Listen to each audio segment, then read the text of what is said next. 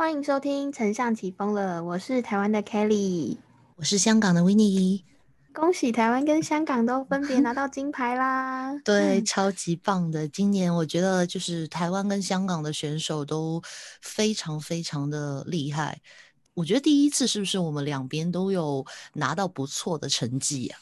第一次成绩这么好，然后这么对热血沸腾吧？就是很多人都说今年的东京奥运看到让人很想要吃胃药，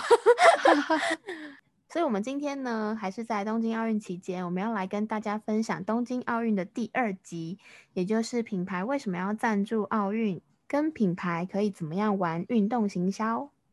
那我们今天就开始喽。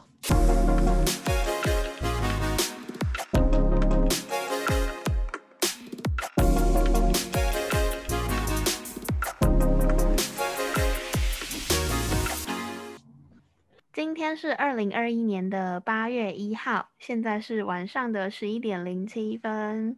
台湾这边刚刚看 完戴资颖的比羽球女单比赛，真的是很惋惜呀，但又觉得很厉害跟精彩。上个礼拜到这礼拜应该是过了一周嘛，我跟 Winnie 就是陆陆续续一直在一个非常热血沸腾的一周，然后拖到今天才录，就是因为昨天我们两个人的声音状态都不太好。对对，因为因为太兴奋了，知道吗？就香港来说好了，就是我们说就是奥运会，就除了残奥之外，就真正的奥运会的话，香港队上一次拿金牌已经是在一九九六年的时候，所以这次是一个非常振奋人心的，就是我们的花剑然后拿了金牌，我觉得好棒啊！香港这个地方，天呐！台湾也是整个很嗨嗨爆嗨爆，举重嘛，然后跟男双都获得了金牌。那当然各个项目，尤其是球类项目，今年真的非常的强大。那我们这样讲下去，大家会不会误以为我们是那个 球赛转播、奥运转播？还是要来跟大家分享一些行销的议题啦。对，就首先大家先不要介意，今今天我们的声音的状况可能比较沙哑，但这不不影响我们兴奋的心情。其实今天的话呢，我们叫叫人跟大家讲一下关于运动行销以及跟风行销这一个状况嘛。因为大家都知道，当我们两个地方的运动员获得一些奖牌之后，大家的兴奋情况是什么？老实说，这个礼拜，哎，我们是很忙的，因为我们要 时刻留意住运动员有没有什么表现，或者我们有没有什么赛事，继而就要马上去出一些贴文，跟这个是有关系的。跟一些还不太认识我们的新朋友，先稍微介绍一下。我跟维尼呢，目前都是在代理商工作。代理商就是帮品牌负责操作一些行销的议题呀，跟不管是社群上面也好，还有包括一些 campaign 类型的活动的操作。在社群上呢，有一个非常重要的，只要这种 热门赛事啊，或者是一些热门议题，我们就需要非常快速的去做跟风。所以呢。大家在得金牌的同时，其实我们在得牌前面，我们可能就要去想到说，哎呀，就是消费者对于这次的得牌可能会很雀跃，或是很热血，我们可以怎么样去跟消费者玩一些互动啊，或者是怎么样去庆祝这一场盛事，然后去连接消费者的情感。所以呢，这一次无论是香港或是台湾都非常雀跃嘛。那在雀跃的同时，台湾跟香港会有什么样的跟风操作呢？对，在香港这边的话呢，因为我们第一面金牌是来自一个就是花剑运动员嘛，就剑击选手叫做张家朗，在一开始没有预计到说真的会直接拿金牌，那所以那个时候开始就是这这几天就是相继不断的出跟风的贴文，当然跟的最多的就是可能是因为他的名字嘛，他有张家朗。很多店家都会出说，就是你的名字有“家朗”这两个字，或者张家朗直接三个字的话呢，你会得到一些很大很大的优惠，就包括可能是免费。这个是我我看到是最多的一个状况。除了这个之外呢，就可能是。游泳选手，因为我们有一位游泳选手嘛，就是很年轻的游泳选手，就拿了两个银牌，也是非常棒。然后其中还有一个，就甚至我觉得杜蕾斯的那个会很棒，因为当游游泳选手拿了银牌之后，杜蕾斯就出了一个广告，就在一个避孕套里面，然后有很多的精子上向爬，然后它上面的那个 title 大概写的就是说，今天晚上应该有很多人要参与这一个运动。好强哦！而且他完全都没有，他完全都没有用到奥运相关的一些商标文字，哎，哎，真的，如果你的跟风贴文有用到某一些的奥运文字的话，其实你可能已经犯规，但你自己不知道。台湾这边这一届呢，得牌的状况非常的火热吧，就是不管是金银铜，都个别都有不断的加击。那截至今天八月一号呢？台湾的战况是来到了十面奖牌，哇，很厉害哎，超强的。那你就知道台湾的社群有多疯，因为整个论坛跟社群，就是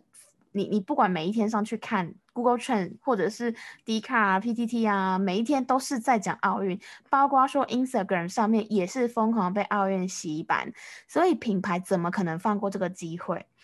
不管是零售商吧，就是像 Seven Eleven 或者是家乐福啊、全家等等，他们都说哦，庆祝台湾拿金牌，或是庆祝拿银牌什么之类，然后就会送什么礼物。今年我反而觉得在社群上很有趣的是，有非常多的迷音出现。比方说，我们柔道银牌杨永伟，还是第一次有台湾的代表闯进这个柔道嘛。然后他在分享感言的时候，因为他是银牌，然后很多人都觉得说，哦，台湾这样已经很厉害了。可是他就哭着说，我想拿金牌。他的那个照片就没被拿去做梗图。赛热潮店拿十八天的人表示，我想拿金牌，因为这两个十八天也是一个酒类品牌，那金牌也是台湾的酒类品牌，等于是说用迷音帮品牌创造一个曝光跟热点。如果是香港朋友，可能对这个比较没有共鸣，但是对台湾来说，十八天跟金牌就是分别，你在这个热潮店，你会很容易看见这两支啤酒，所以我觉得。这是一个非常聪明的方式，就我不知道是谁第一时间居然可以想到这个很有趣的切点。除了今年的夺牌盛世非常的盛大之外，我觉得民营图的疯传也是刺激整个 Z 世代也好，或者是一些嗯网络的新兴时代，就是让他们去关注这一场奥运的盛世。在台湾今年真的非常的夯。带回来到品牌行销这一块吧。刚刚 w i n n i 有提到说，香港这边呢，就可能会分享一些呃庆祝选手夺牌，寄出一些优惠嘛。台湾这边其实也会有类似这种恭喜选手、贺喜选手的一些品牌跟风的文章。那包含说，可能你是庆祝啊，你也可能是万喜之类的。但是呢，其实我们在上一集有聊到说。奥运呢，其实是一个非常严谨、非常严格的一个盛事。那因为在这一场呃盛事里面呢，其实会有很多的 sponsor。那这些赞助厂商，因为他们要确保说我花了大笔的赞助的费用，结果我的甜头都被其他品牌或者是竞争者抢过去，所以奥委会呢就会有很严格的规定。去规定说，品牌其实在这个奥运期间不能随便跟风的啦。所以其实像 Kelly 刚刚所说的嘛，你会看到，如果你要跟那个规定的话呢，社群上面 所有的贴文跟风的贴文，基本上我是看到都有插到那个边边啦。比如说运动员的名字，东京奥运这四个字，比如说金牌。金银铜牌这这几个字的话，其实这些都是会有触犯到一些规定的。嗯，我们今天的讯息呢，主要是来自于一个体育主播叫李意涵主播，他就有在他的 Facebook 上面去分享说，哦，奥委会它是一个非常严格的组织，品牌在跟风上面其实都要很小心的去操作，尽量避开一些特别的关键字，就像维尼刚刚说的。奥运、东京奥运什么之类，就只要你可以影射到这一场盛盛世，其实都不太可以。包含说你去庆祝运动员什么的，你要等到这个奥运比赛过后，对你才可以去发这个讯息。但但最搞笑的就是，你知道什么叫跟风吗？过后，但那个你那个就不叫跟风的贴文了对啊，就不嗨了，你还要去跟风，是跟什么东西？大家还会笑你说你也跟太慢了吧？所以就蛮多很聪明的品牌，他会很小心的去避开这些关键字。比方说，可能我就用一个在这场赛事里面夺得骄傲的成绩，这样子可以吗？这样可以。有没有傲人的成绩？有没有这样要这样子去讲？对，你要很隐晦的去沟通，说很厉害，或者是夺得一个佳绩之类的东西。这个主播他就解释说。为运动喝彩。那因为你现在的期间其实是在那个奥运期间嘛，所以懂的人大家很自然就会去联想到说，哦，你就是在讲奥运。这些关键字的规范其实就是要避免说你的赞助商的竞争对手跑去揩油，就是揩这个奥运的油，然后揩的太夸张。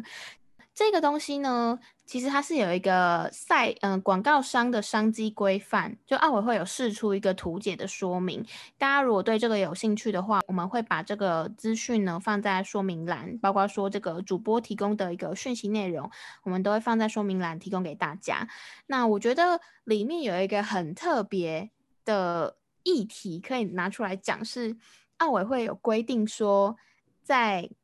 这个东京奥运期间呢，如果你是有运用到某一个运动员的品牌，比方说像今年台湾的戴资颖就跟 Uber Eats 合作嘛，你有看到这支广告吗？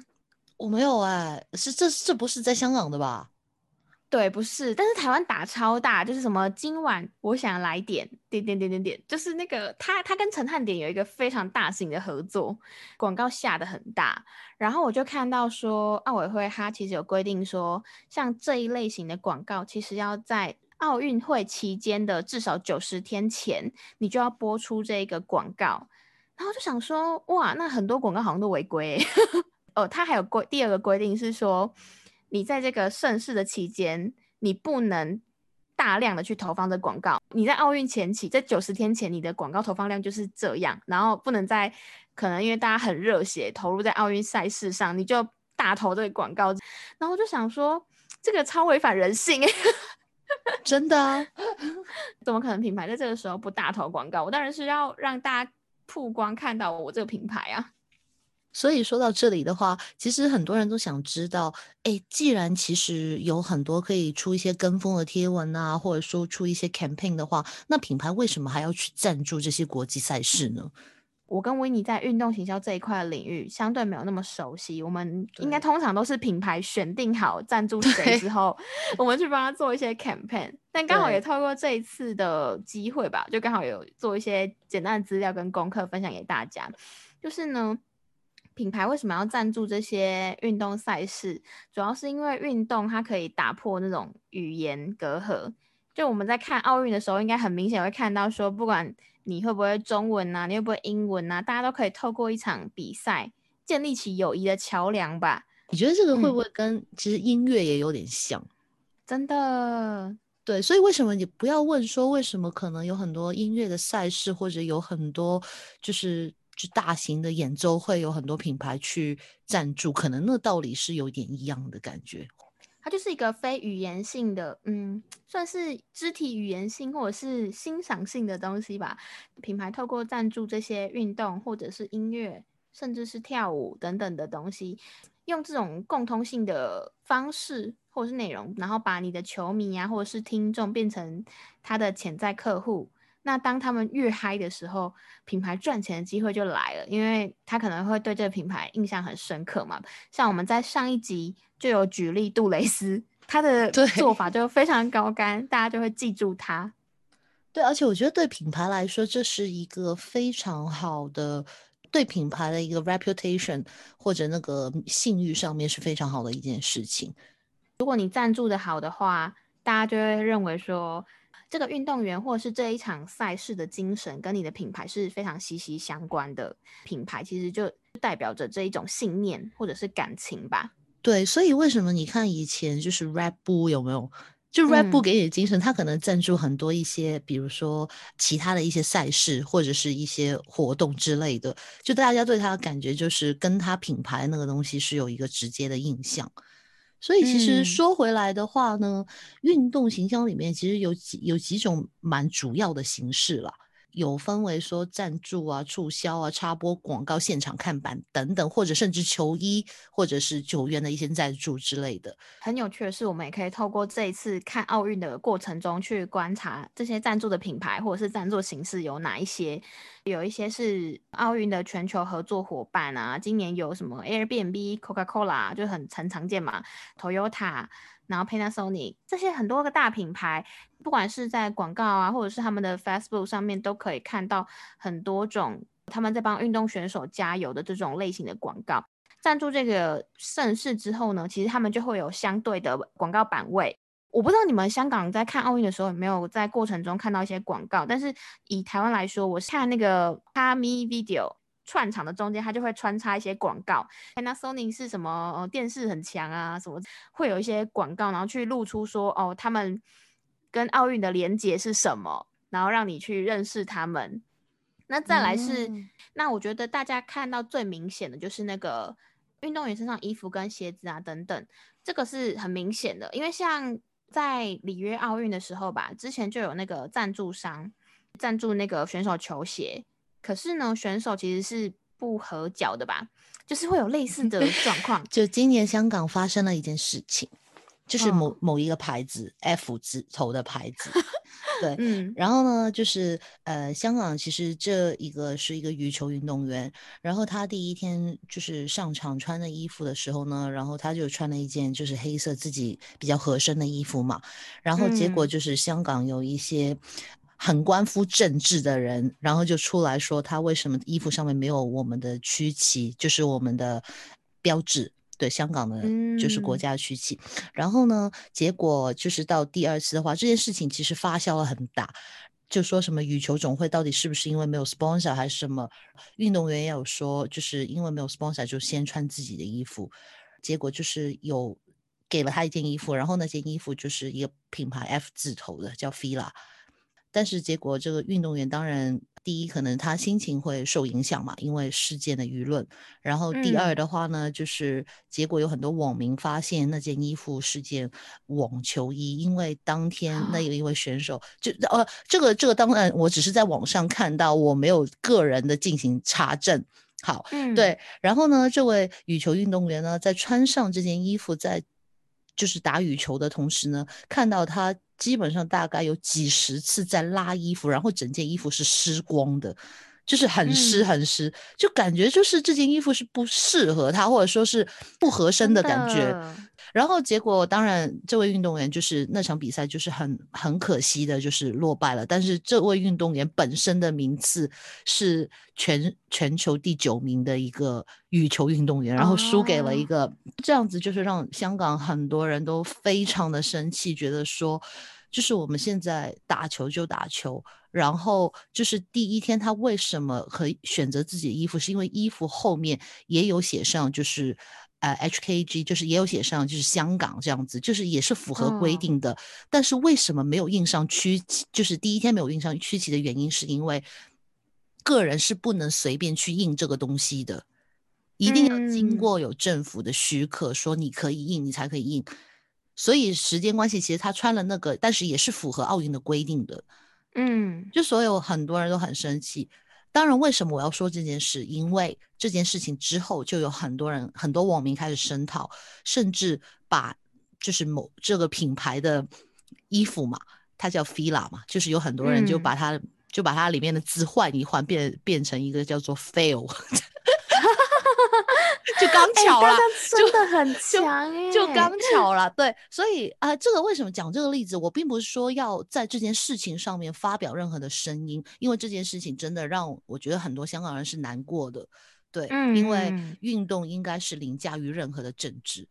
因为这是一个大家的一个运动，然后很很少说香港人大家一起就是很很团结的为运动员在打气加油嘛。嗯。对，那这件事我们不讨论，反而讨论的是什么呢？就是如果一个赞助的品牌，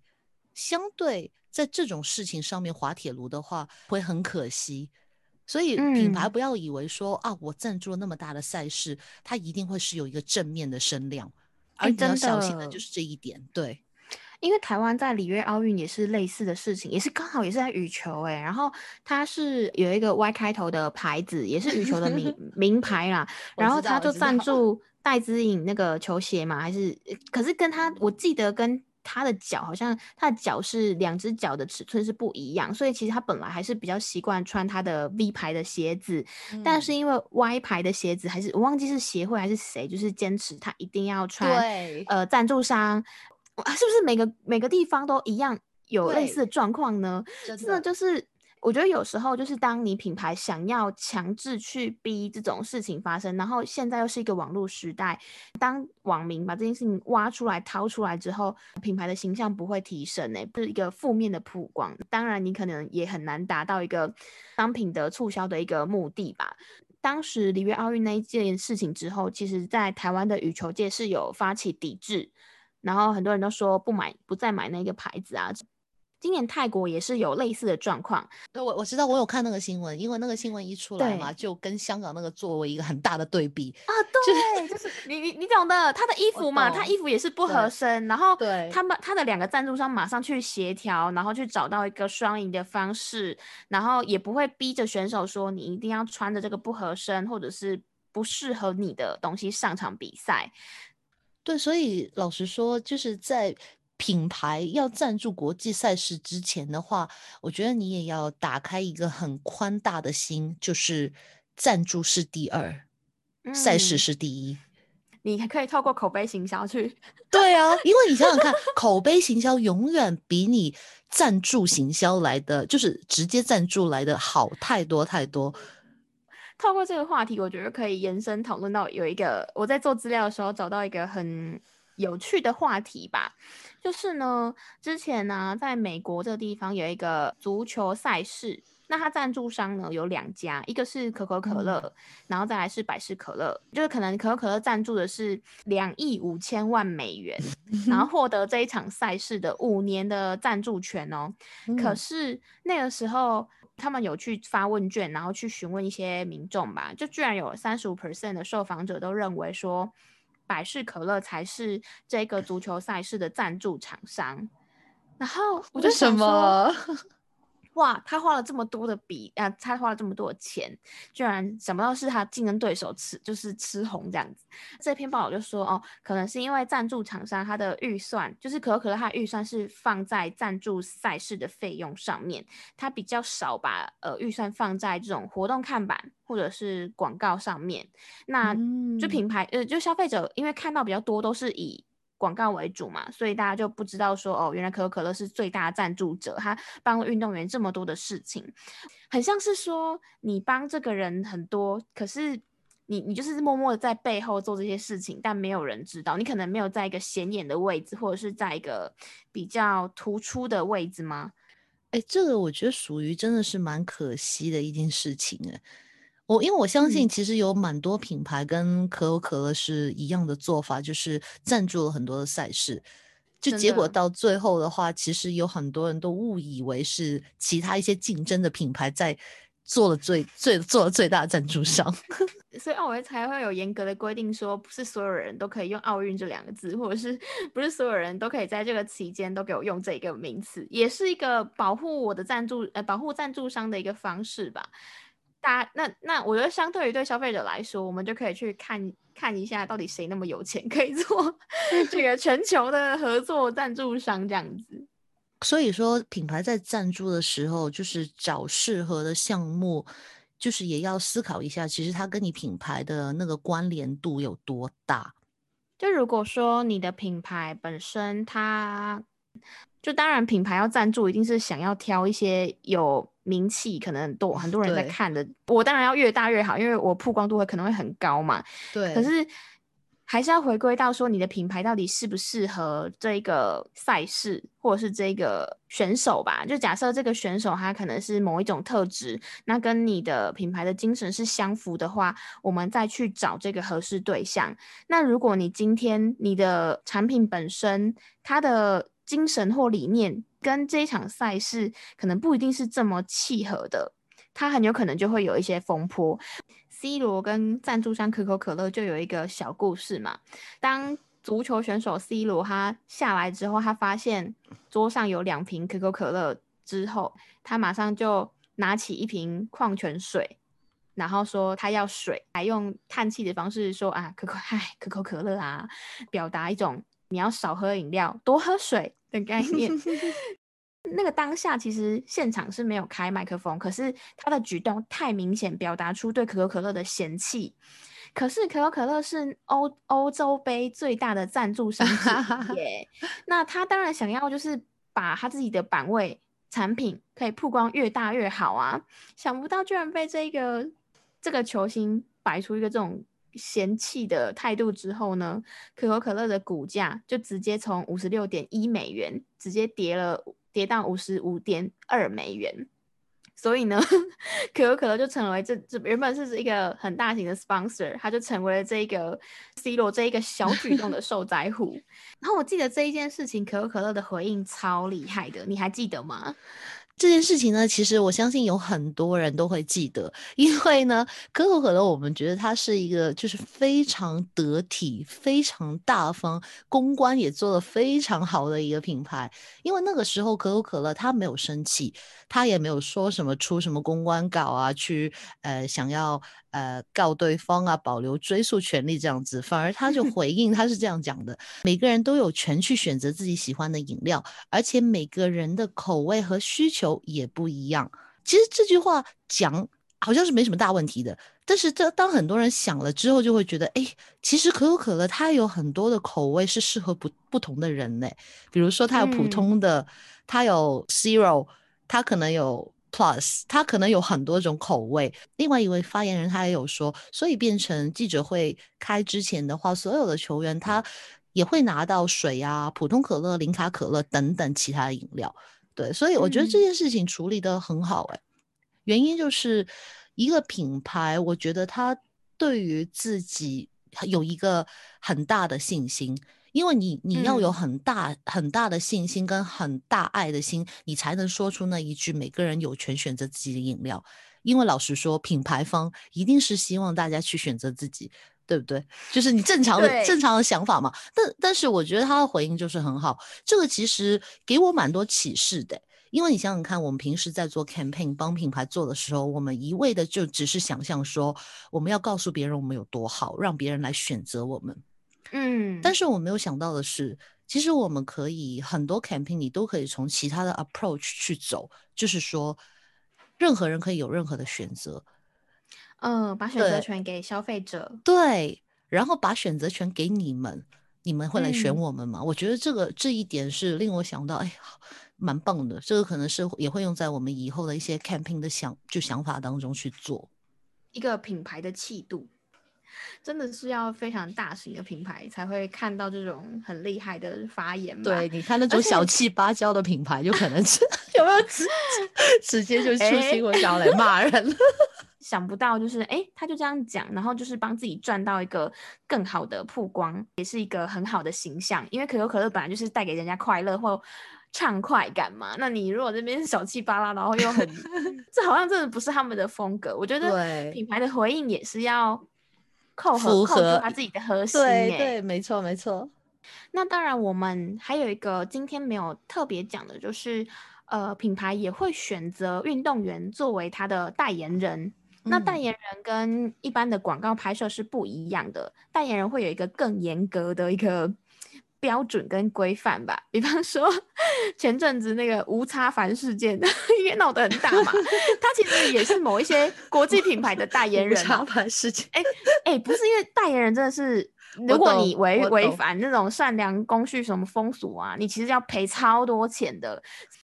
所以在这里我要特别提醒一些。不同的品牌，因为我就是台湾的台湾的社社群小编，我可能不知道，但是在香港的话呢，看到非常多的社群小编把一些香港得到奖牌的运动员自行把他的图片拿下来之后，还要把它退背景，然后放在前面，但是在下面写的是什么啊？来这里买东西，你有什么优惠？之类的东西，因为我看到蛮几个蛮大的品牌都有在这样做，因为这样做你要小心一点，就是你实际上这张图你把他们好像放成了一个代言人的形象，这个是有问题的 pose 啦，我们会叫做对。那当然我有看到，呃，连续几家大品牌出完之后就不断被投诉，然后就应该下架了，但是还是持续有品牌在做这件事情。所以真的要千万千万小心，不是说你在下面说什么这张图片 credit 谁谁谁，你就可以去用的，因为你整个表现出来的形式是你把它当成了一个代言人，这是一个非常大的问题。对，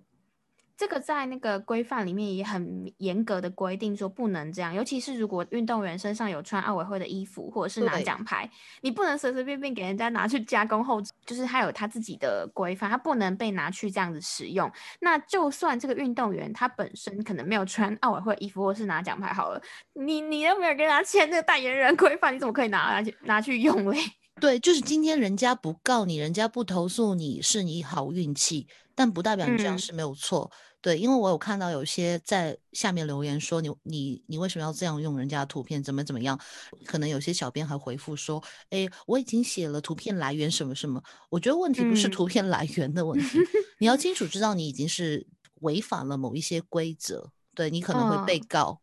而且这个会带给你品牌一个非常不好的影响。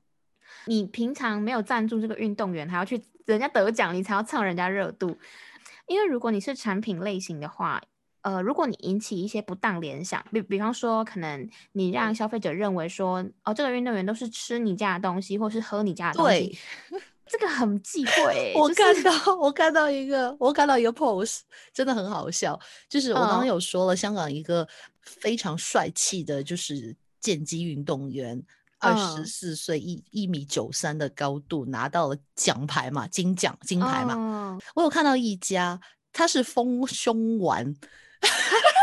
然后他把他把有没有就是奖金牌得主，他整个样子放在正中间，然后下面还要放一瓶丰胸丸。然后在旁边还要说，就是还要还要写他丰胸丸的那一句什么 slogan 之类的，我觉得整个看 到都疯掉了。然后就有很多人在 下面就一直笑或一直骂说，呃，是不是今天他已经代言了丰胸丸，怎么怎么样？就是很多人在下面好跳痛哦。对，我觉得不要去蹭这种热度，这种很低端的热度，让你的品牌是直线下降的。真的就是跟风跟不好，引火上身，真的。今天真的是聊得很嗨，刚好跟这个礼拜的奥运赛事一样嗨。那也期待呢，接下来还有一周嘛，大概呃奥运会持续到八月八号，也期待接下来还是有很精彩的比赛，然后也祝预祝我们都可以有不错的佳绩。